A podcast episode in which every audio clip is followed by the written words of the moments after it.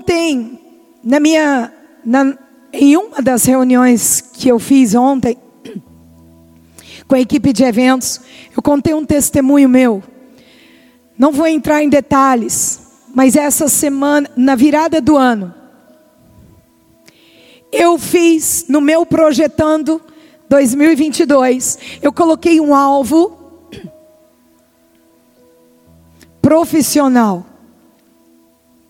E eu coloquei um valor específico na minha cartela. E eu disse: Deus, eu preciso disso.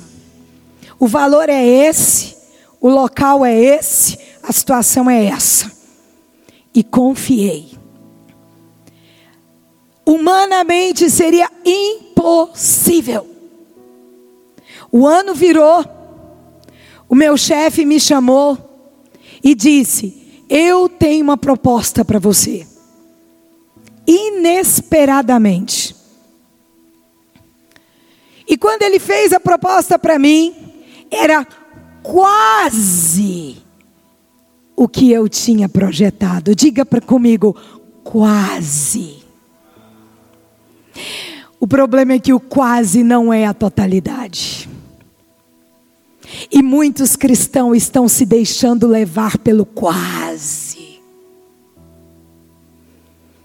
Ele fez uma proposta para mim humanamente irrecusável irrecusável. Era uma proposta que tinha pessoas que tinham 20 anos esperando por essa oportunidade. Que se você olhasse humanamente, você ia dizer: Eu não acredito, pastora. Deus está te dando essa oportunidade. Deus não. Eu pedi. A proposta veio. Mas como é que a senhora sabe que não é de Deus? Sabe por que, que eu sei que não é de Deus? Por causa do quase. O número que ele me ofereceu não foi o número que eu coloquei para Deus. E não importa se são centavos, os centavos, eles entram na categoria do quase, e não da plenitude do meu Deus. Naquele momento, eu disse para ele: Eu vou orar. Eu vou falar com meu marido. Eu vou falar com a minha família. Eu vou saber até que ponto eles estão dispostos a viver esse desafio comigo, porque quem tem uma família não entra sozinho. Você que é casado, você não tem que tomar uma decisão sem falar com o seu cônjuge. Você tem que perguntar para ele. E juntos vocês precisam perguntar para Deus. No dia, segui no dia seguinte, não. Na virada do ano, quando eu cheguei no meu trabalho, eu tinha que dar uma resposta. E eu disse para ele: a minha resposta é não. Como assim não? por causa do quase. Eu fui para casa, confesso que para você, arrasada. Não é fácil você dizer não diante de uma proposta irrecusável. Eu fui orar e disse: Senhor, fala comigo, porque senão a coisa não vai ficar legal hoje. E eu falei: Jesus, eu preciso ouvir Sua voz. E eu falei, e aí veio na minha cabeça que eu tinha feito essa colocação, exatamente essa colocação na minha cartela do projetando. Mas na hora que eu citei o que eu tinha projetado para 2022, o Espírito Santo me impeliu. E o Espírito Santo disse para mim: Você não pediu esse valor, você pediu algo maior. Ele bateu na trave, mas a bola não entrou. Você está trocando o natural pelo infinito. Não faça isso. Eu tenho para você algo eterno. Naquele momento, toda angústia, toda tristeza saiu do meu coração e eu tive certeza que eu tinha tomado a decisão correta. Sabe por quê? Porque a gente está buscando o túmulo vazio para direcionar a ressurreição. O meu Cristo não está mais lá. O meu Cristo ressuscitou e vem me buscar em glória. E aí, sabe o que, que acontece? Quando você vira a página, você percebe que Jesus agora, ressurreto, anda no caminho de Emaús com os discípulos, caminha com eles, conversa com eles, e eles não têm noção de quem é aquela pessoa.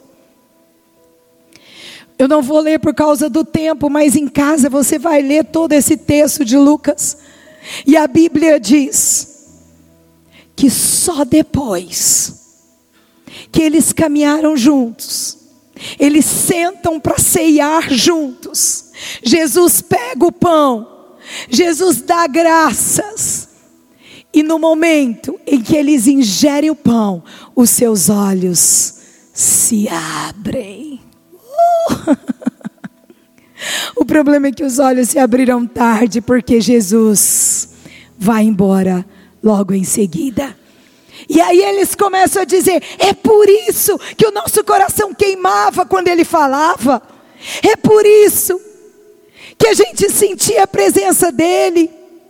É por isso que acontecia tal coisa. É por isso, é por isso que a gente perde muita oportunidade, porque os olhos se abrem no momento em que você senta para ceiar com Jesus.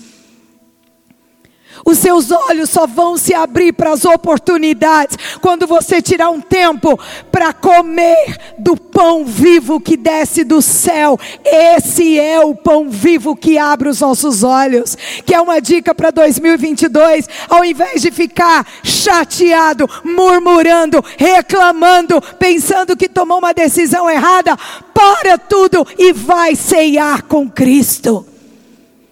Vai comer desse pão que abre os olhos. Aprenda a largar pelo caminho os seus alforjes. Aprenda a deixar pela estrada suas bolsas. Aprenda a carregar suas sandálias nas mãos e caminhar sob uma promessa. Você tem uma promessa?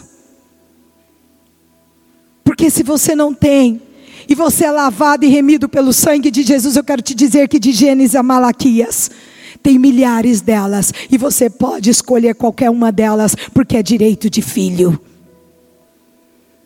E você pode caminhar de glória em glória, de vitória em vitória, de milagre em milagre, de benção em benção. Sabe por que, que Deus te trouxe hoje aqui? Para te dizer que se você quer novos resultados, você precisa mudar os seus hábitos.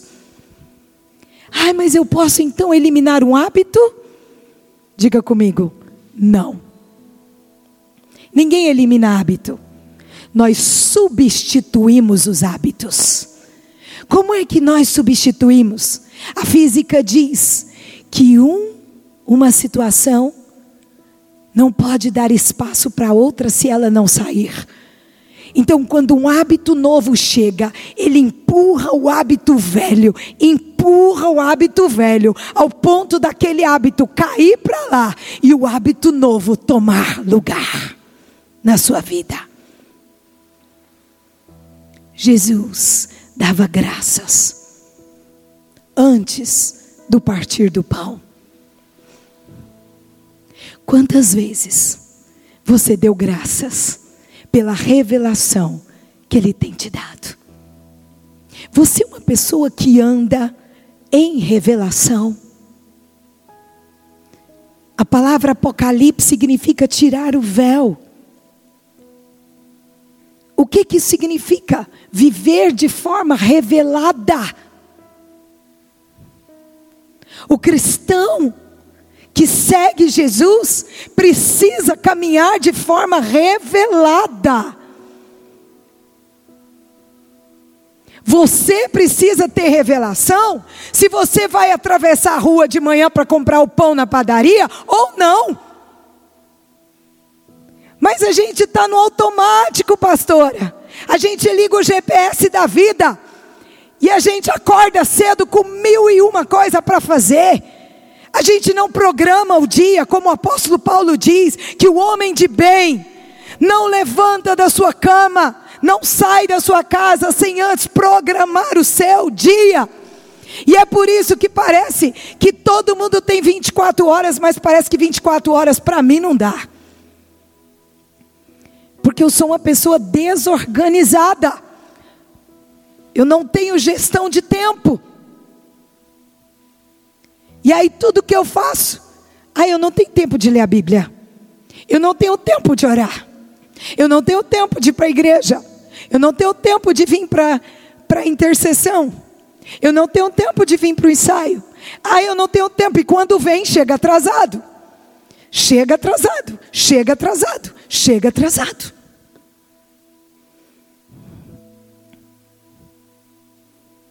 E aí, sabe o que, que acontece? Você caminha sem revelação. E quem caminha sem revelação, caminha no escuro vive enfiando o pé pelas mãos, fica procurando o sepulcro vazio. Sabe o que é procurar o sepulcro vazio? É até vir para a igreja, só que é ficar de fora do lugar onde Deus está. Eu posso ir na sua casa mil vezes, eu posso até entrar na sua casa, mas eu posso passar uma vida inteira sem saber quem é você. Não basta ir na casa de Deus. Eu preciso ter o um encontro com o anfitrião. Eu preciso conhecê-lo. Eu preciso saber quem ele é.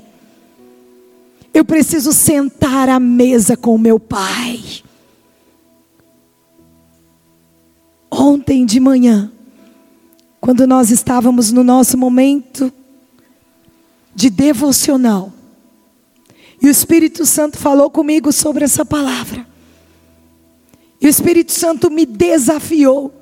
E ele disse: 2022, eu te desafio a abrir mão dos seus alforjes, das suas bolsas, carregar as suas sandálias e caminhar sob a minha palavra. E eu vou te mostrar o que é viver de forma revelada, intensa com Ele. No momento em que o Senhor ministrou isso ao meu coração, eu vi Jesus sentar à mesa conosco. Todos que estavam à mesa começaram a chorar, porque a presença de Deus era real na minha casa. Porque onde há revelação, onde há presença de Deus, não tem jeito. Filho ora, filho lê Bíblia, marido ora, marido lê Bíblia, mulher ora, mulher lê Bíblia, a igreja para a casa para diante da glória do Senhor. E todos sentem a presença do Pai. Oh, querido, não diga isso para mim. Que os seus filhos não param para ler a Bíblia. Que você não tem tempo. Para com isso. Decida viver um ano sem desculpas. Decida viver um ano revelação e não de desculpas. Chega de desculpas. É hora de abraçar a grande oportunidade que Deus está nos dando, de sentar à mesa com Ele, de ceiar, de comer do pão da revelação.